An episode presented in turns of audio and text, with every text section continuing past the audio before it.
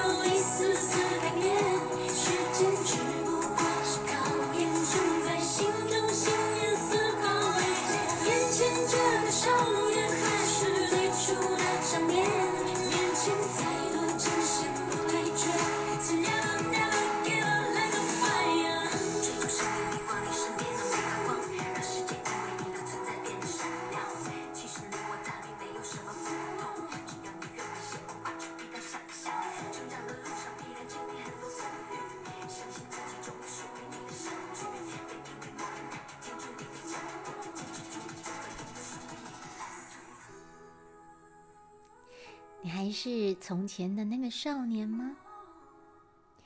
别因为磨难停住了你的脚步，坚持住就会拥有属于你的人生蓝图。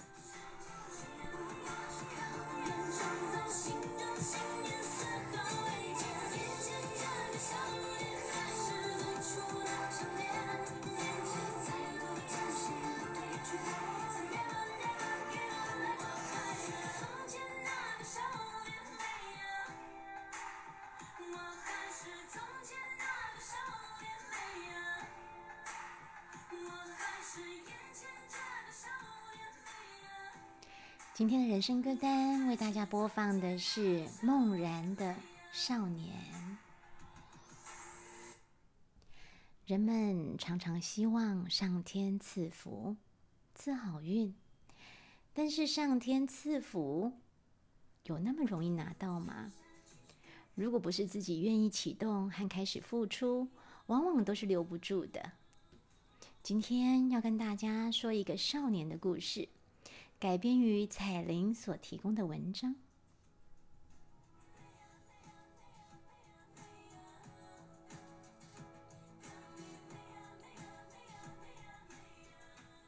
很久很久以前，有一位少年，他对于画画和雕刻相当的有天分。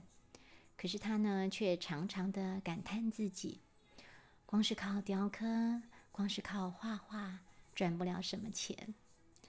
有一天，他遇见了一位修行师傅。这个修行师傅呢，拿了一颗特别的石头给少年。少年纳闷的问：“为什么要给我这颗石头啊？”修行师傅只是神秘的笑着说：“拿去就是啦，以后啊，要是赚了钱，我们还会见面的。”听到这颗石头可以赚钱，这个少年欢欢喜喜的接下了石头，于是四处的去问有没有人想要买这颗石头啊。但是他问的每一个人对石头都没有兴趣，少年很失望啊，开始觉得自己好像是被修行师傅骗了，一气之下就把石头往地上一砸。石头从中裂成了两半，刚好就掉在了一个玉石商人的脚边。商人捡起破掉的石头，说：“哎呀，这颗石头是上好的和田玉啊！年轻人啊，把这颗石头卖给我吧，我愿意出五两跟你买。”哇，五两银子啊，那可是一大笔钱。光是一两银子就可以让这个少年一个月都不愁吃穿了，更何况是五两银子。少年很开心啊，收下了那五两银子。但是为什么这个少年会遇到这个修行的师傅，而这个修行的师傅只是要帮助这个少年赚钱吗？他是要帮助少年。因为这件事情了解什么呢？也许师傅有他的用意和因缘，那到底是什么样的一种因缘呢？通常都需要用时间耐心的去观察，更需要用心细细的体会，方能知晓这个机缘要带领少年前往哪里。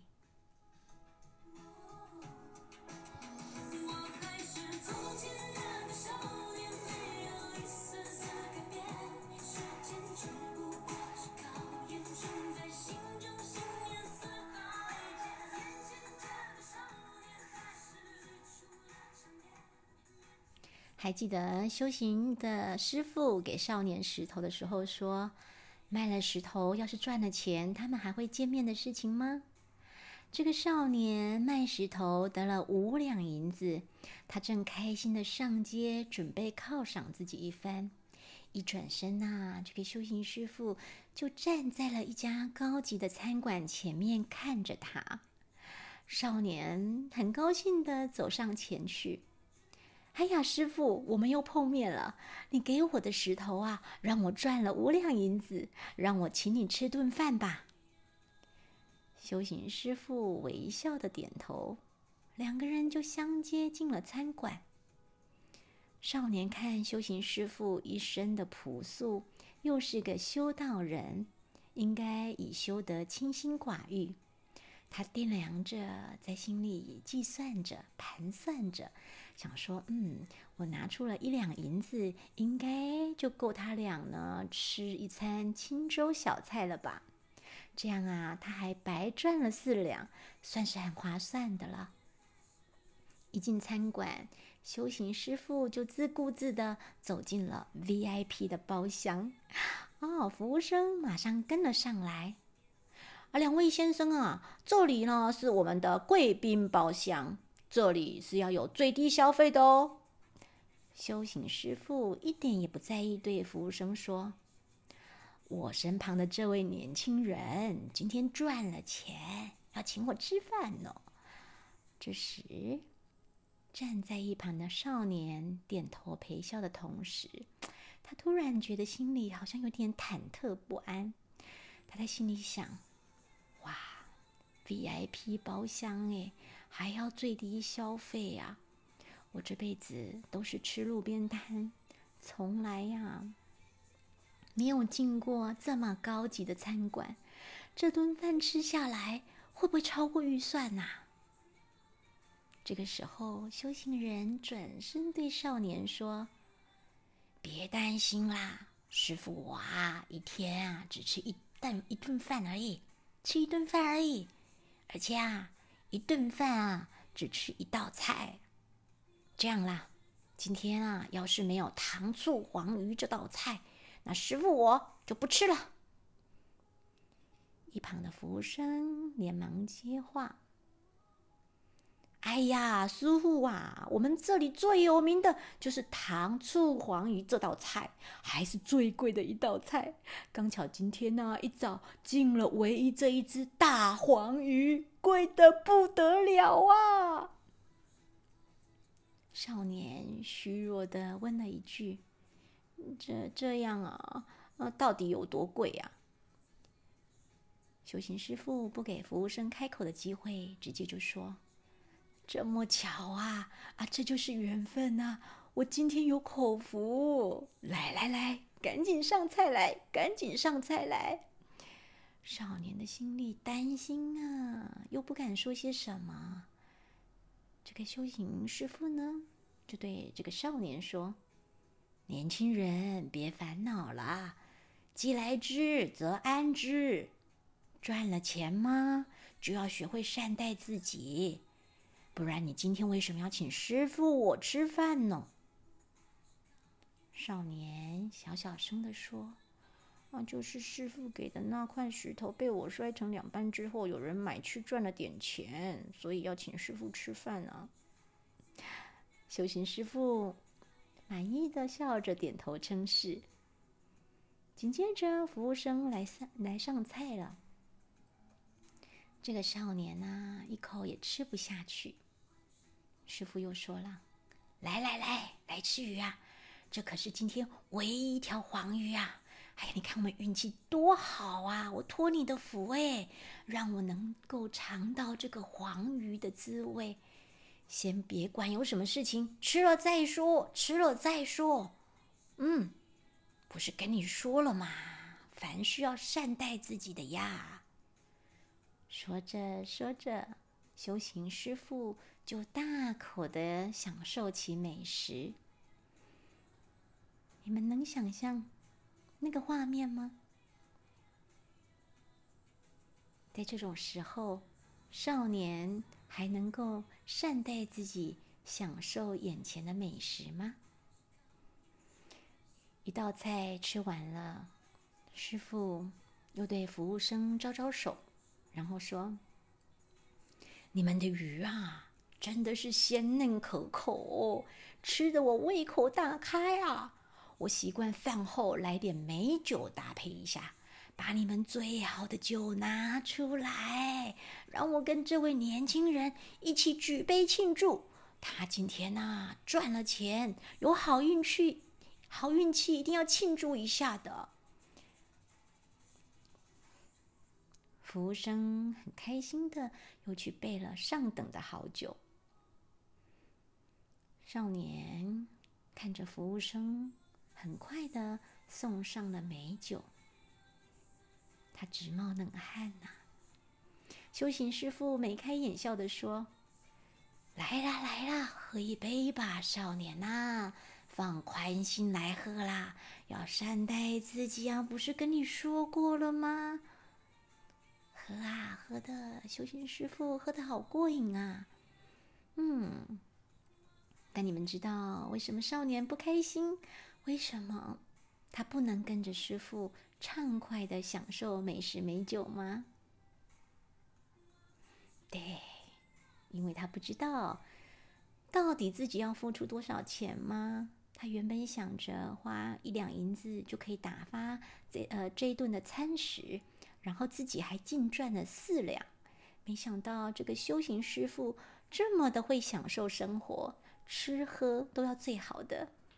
正当他在心里嘀咕着，他的心里装着事的时候，师傅又招来服务生说：“你们这个酒好啊，哎呦，喝了酒啊，打开我的甜点胃啊！你们有没有好吃的甜点呢？”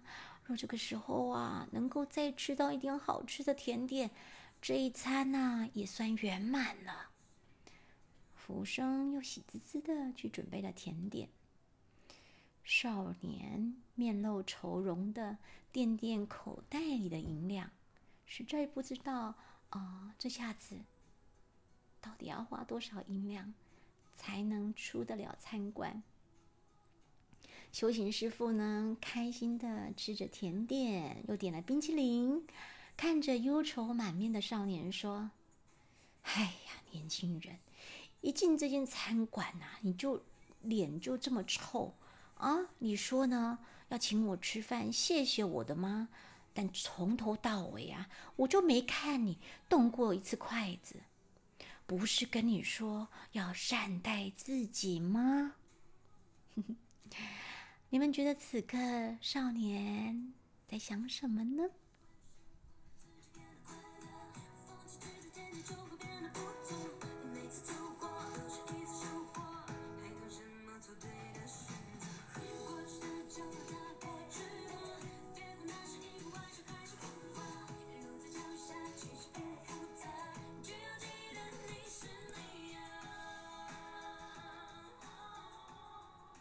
少年闷闷不乐的自言自语：“师傅，你点了这么多餐点，还叫我要善待自己。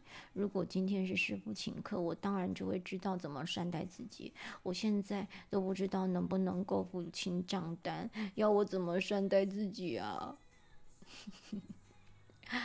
故事说到这边，你们有没有一种很熟悉的感觉呀？在生活当中。常常有人告诉我们要善待自己啊，但在我们的里面，随时随地上演的内心戏又精彩的不得了。这样如何善待得了自己呢？我们常常要别人宽心做事，快乐的过人生，但是光是讲，别人就做得到吗？每一个人立场不同。所处的位置、状态、角度不同，出发点也不同，因此容易造成人和人之间的对立。让我们简单的啊，只能从自己的角度去看事情，却看不见对方的立场、对方的角色和他所处的状态。就如同这个故事里的少年，他还没有学会道理，他还学不会转化自己的心态和观念以及思维，他还没有学会承担，当然不会明白怎么解决问题，也不会明白怎么去应对。面对未知的结果，很多人根本无法得知能如何善待自己。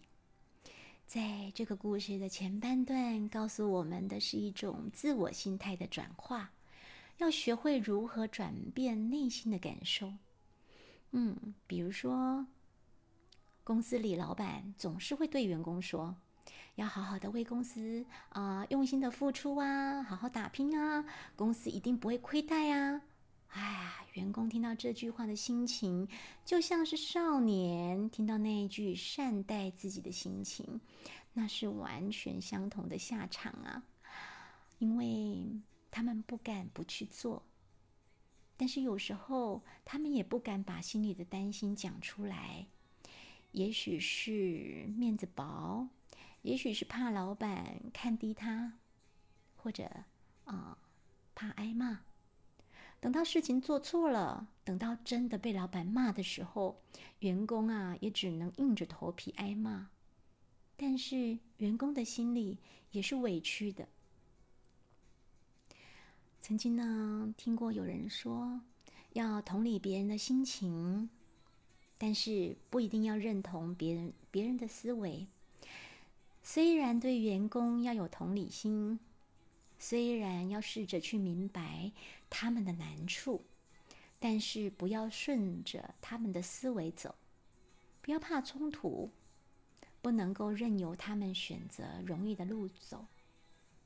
如果下属还不能够承担责任，领导者就要先做承担，自己做出决定，当一个中正的典范。在下属还迷茫不知方向的时候，给予适当的呃方向、适当的步骤，让他们有所依循。那如果下属不懂得认主，领导者就要自己率先做起，要给时间呐，给观念呐，给用心，给下属认主的观念，从观念、思想和心态开始去引导。凡事仍要有热情跟爱心，保持一个好的做事做人的态度。当然喽，我们学了道理，不是为了用道理去评断别人。学习道理是用来调整自己的心态，启动自己的热情和正确的价值观，以及通畅啊这个爱的交流，然后别人的态度才会改变。无论现实当中我们的角色是在上位或者是在下位，都是一样，借由彼此。在调整自己的下位者要认主，要感恩；上位者要有热情，要有使命，要有恩慈，要有文化啊，做出一个领导者的风范与承担力。刚刚呢，我们说到的少年的故事还没有结束哦。到了结账的时刻，这个少年最担心的事情终于发生了。账单上写着七两啊！这个少年要怎么办呢？如果你是少年，你会如何做呢？遇到问题的时候，你懂得求救吗？懂得诚心的祈求帮助吗？如果少年一开始就跟修行师傅坦白说，师傅啊，我只有五两银子，这间餐馆这么贵，我不知道自己付不付得出钱来。我们要掂量着吃好吗？等以后我赚足够了钱，我们再好好的吃一顿。少年呐，当初如果是这样子，先表明了自己的状态和立场，就不会因为打肿脸充胖子而一顿啊饭下来呢，为自己内心的这些小声音而苦恼。往往呢，呃，我们因为让小声音掌控的心态，啊，通常都是我们痛苦的开始。所以啊，许多在下位的人，能力不足的人，啊，常常都是因为打肿脸充胖子，所以才会无法善待自己。大家想一想，一个真正修道的师傅，他难道心里不明白少年的心吗？他因为知晓而安排了这一场好戏，而且早已在后面帮少年安排和布局好一切。最后的关键是看少年要做还是不要做，看少年会怎么样的去反应。这些事情里面有没有困难呢？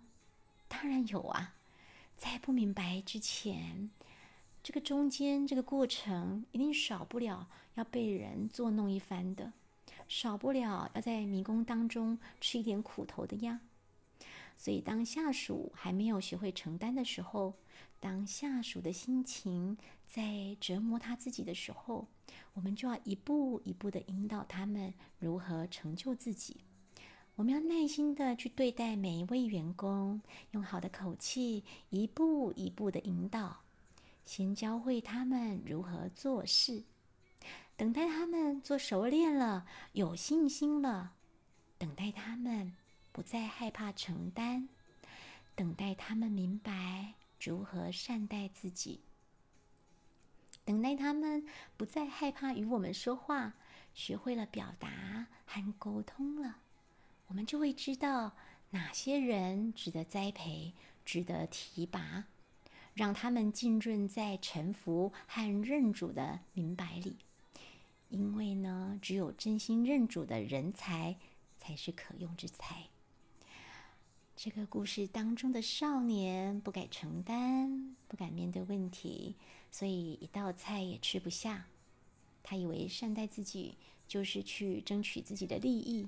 就是给自己好处，其实不是的。善待自己的方法是给，而不是拿。给什么呢？不是拿利益给自己，而是给自己时间，给自己观念，给自己用心，花时间照顾好自己的心，给自己至善中正的价值观。用心善待自己的过失，善待自己不足的地方，在自己能力不足的时候，能够鼓励自己放下面子问题，好好的去处理问题。该要寻求帮助的时候，要知道如何开口；该要放下对立心情的时候，就要安抚好情绪，重新的调整思维与布局，才能专注的去处理问题。善待自己。是为了帮助自己，明明白白的面对问题，解决问题，能够有一份安心，有一份真正快乐，能够敞开的心，就如同一开始所说的啊，玉石，嗯，原始的玉石，对于外行人来说，它的外表啊，看起来就像是一般的石头。但是内行人就知道怎么从石头的外皮跟纹理去判断里面是不是有翡翠玉石。不过，就算是再有经验的人，也要在真正的切开了石头之后，才能够知道它的品质好坏。啊，同样是玉石，也有它的品质的啊高低的。是不是这个玉石能够值得雕成玉器？是不是真的有价值？啊，这就是人们常说的赌石的生意。正所谓一刀穷，一刀富。如果开出了品质好的翡翠，它的身价常常可以上涨数十倍，甚至数百倍。我们人难道不是这样子的吗？你是一颗翡翠玉石，还是普通的石头，都得打开之后。看见自己美好的品质时，才能有信心的说：“嘿，我是一颗宝石啊！”在那之前，在无法打开之前，无法确知和对自己有信心之前，难道就没有价值了吗？当然不是。我们也可以选择发挥自己的创造力和天赋。善用玉石表面的特殊的颜色啊，或纹路啊、纹理呀，雕刻和设计出拥有独特造型的个人风格。所以呢，只有自己愿意启动了，才有机会成功的敞开，看见其中的美好品质。唯有内外合一，才能发挥这块玉石的最高价值。给自己时间培育人才，用生命感动生命。如果你一心只想着自己发财，那你永远不会发财。为什么呢？因为我们还不知道自己真正需要的是什么，我们还不明白发财并不是我们的目标，并非我们身为人的人生使命。这条路，并不是追求成功之路，也不是发财之路，而是觉醒自悟后，能够启发人心、启发智慧的道路。学会如何的善待自己，明白什么是自然的给予。只有感恩，不求回报之后，所有的一切就会开始启动。我们自然会在正确的行动中，看见那一条往上要升的中正之道。但想不想要，有没有机缘，遇到了机缘，能不能把握，都是来自自己的意愿。